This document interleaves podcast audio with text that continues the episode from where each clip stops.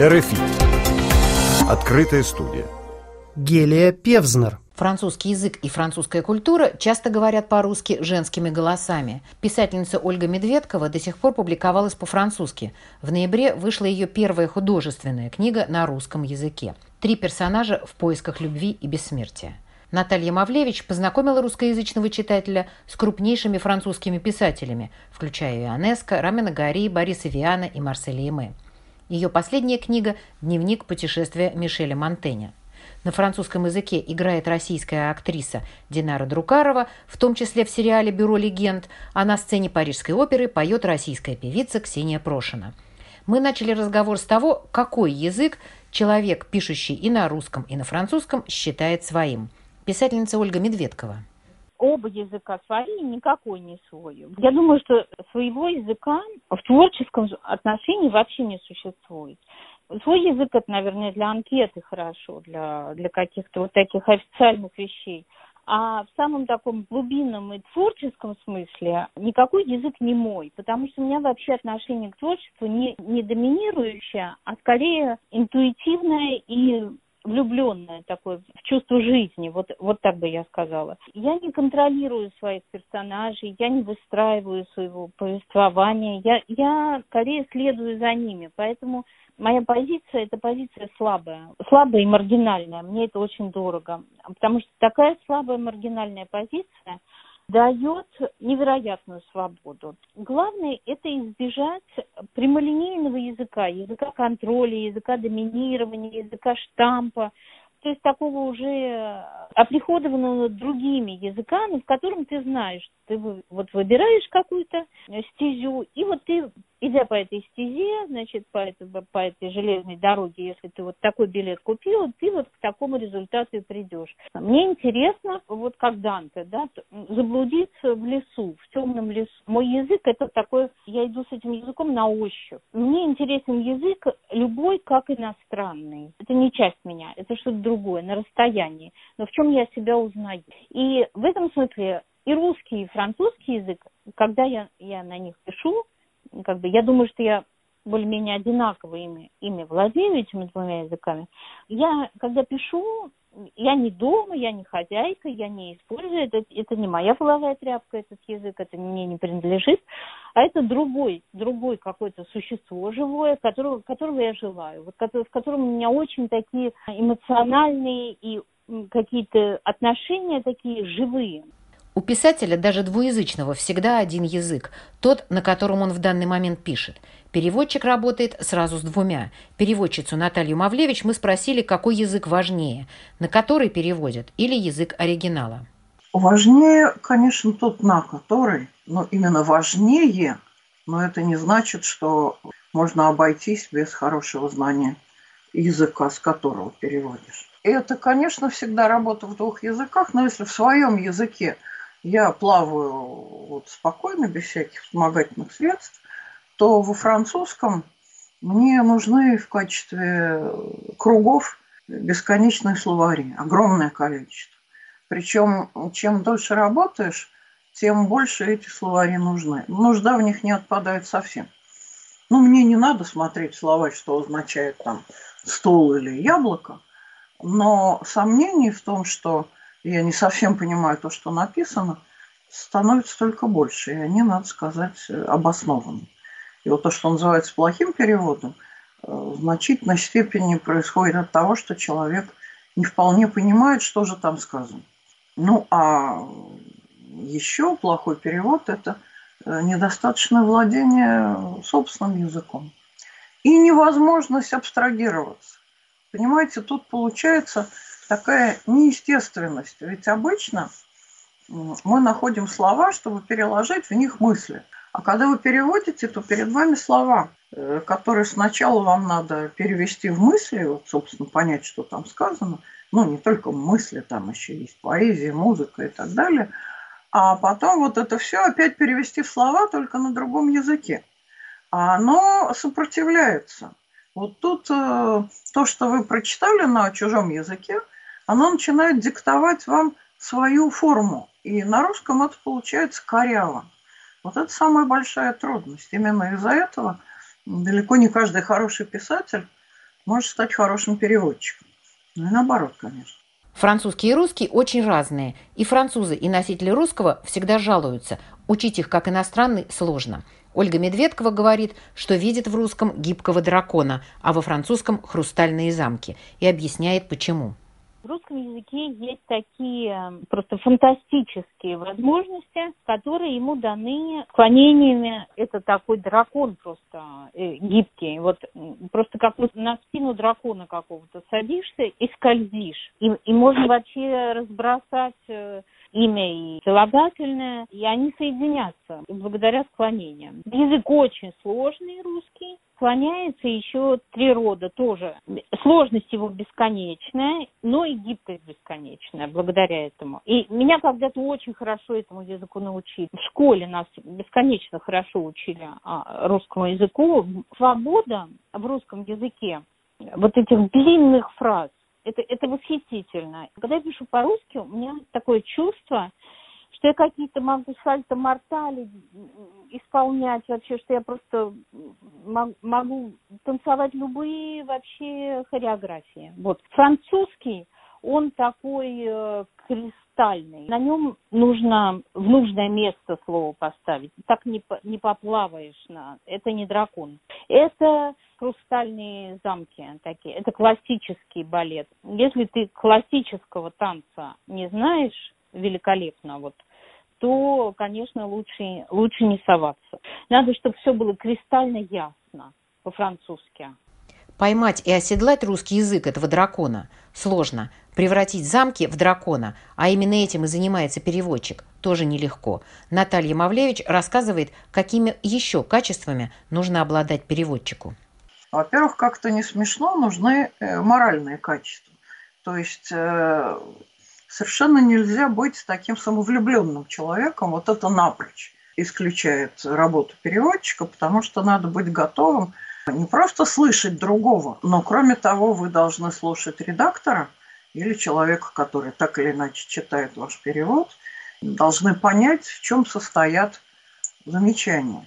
Ну и вообще, действительно, самое главное – это вот слышать другого.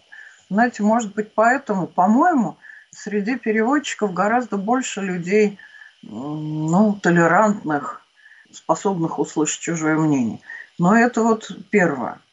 А, кроме того, требуется, конечно, терпение колоссальное, колоссальное терпение. И такая даже почти христианская добродетель, то есть не почти, а именно это смирение. Э, переводчик не должен торчать из своего перевода.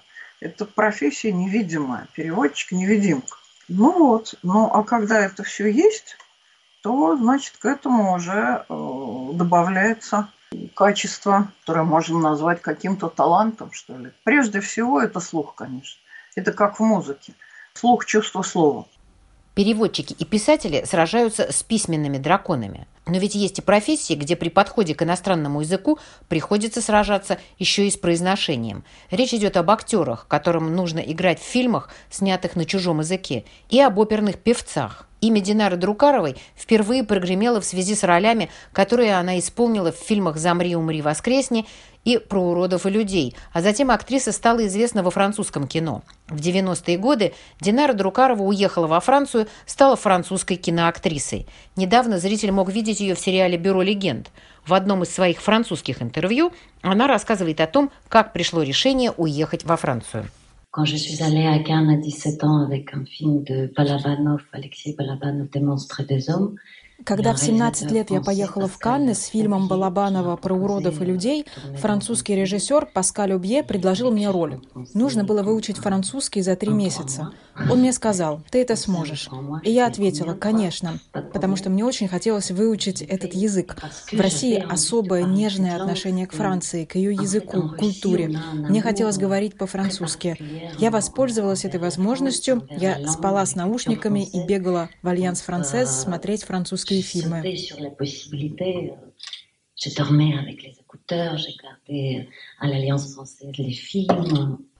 Мы включили этот кусочек интервью на французском. Друкарова говорит практически без акцента. Но мы помним трагические судьбы великих советских актеров, которые, уезжая на Запад, вынуждены были из-за акцента соглашаться на вторые роли советских агентов или русских эмигрантов. Важно произношение и для лирических певцов. Музыкальное произношение совершенно особое, и оперным исполнителям приходится изучать иностранные языки в музыкальном исполнении. В Парижской опере для этого певцы и певицы проходят специальные тренинги, рассказывает сопрано Ксения Прошина.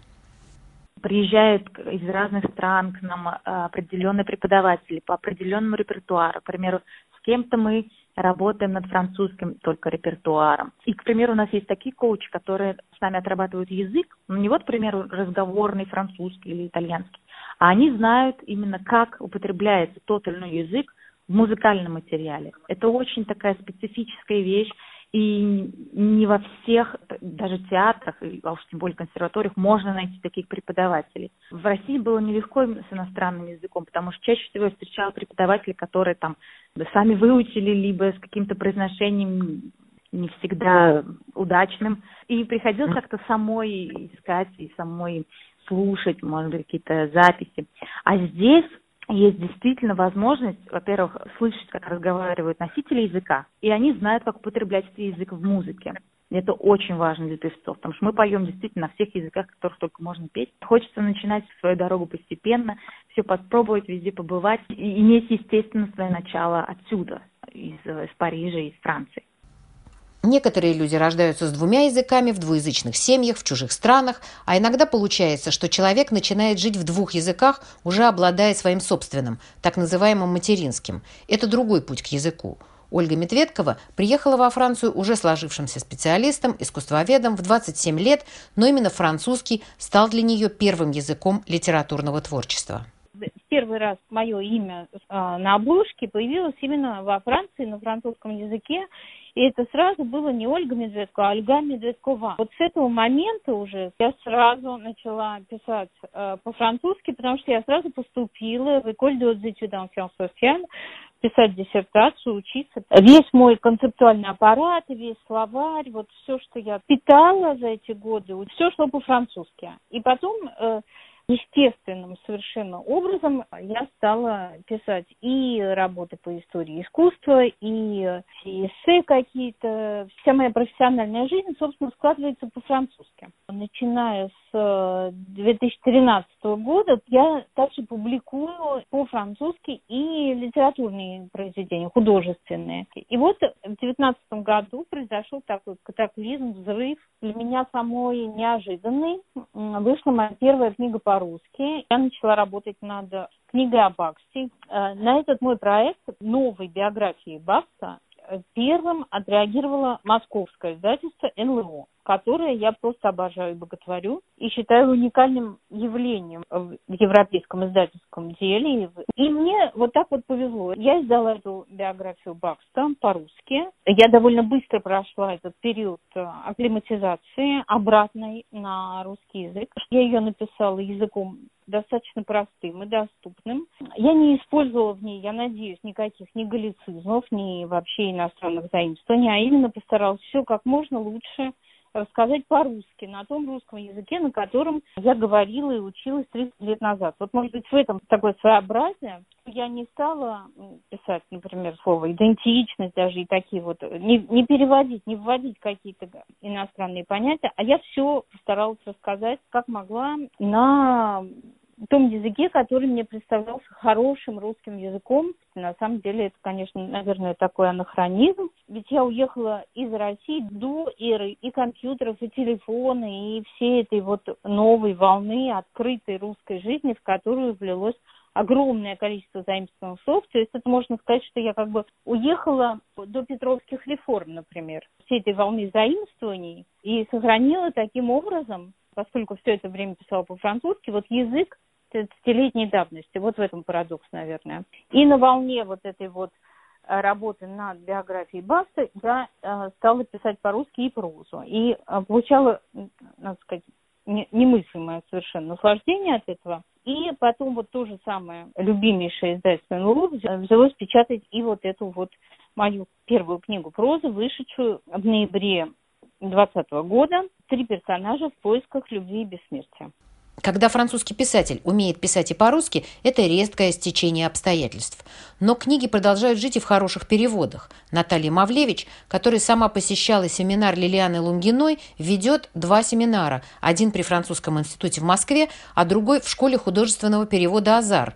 Вот уже третий год один и тот же состав, восемь человек, и мы с ними делаем уже третью книжку. Ну, знаете, это редкое счастье, когда э, настолько люди сдружились и сработались, что никто не хочет уходить. И это такая хоровая работа, хотя, казалось бы, перевод занятия такое индивидуальное. Но вот у нас получается так. Один переводит, другой редактирует, потом все вместе обсуждают, потом редактируют. Конечно, не всякую книжку так можно сделать. Роман нельзя растащить по главам. Но то, что мы делаем сейчас, и то, что делали перед этим, сборник рассказов, получается. Получается ужасно интересно, мне кажется, для всех.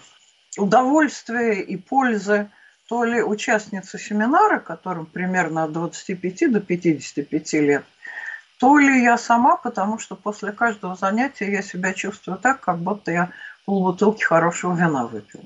На этом французском акценте мы заканчиваем разговор о языке, который, будь он французским или русским, всегда язык творчества.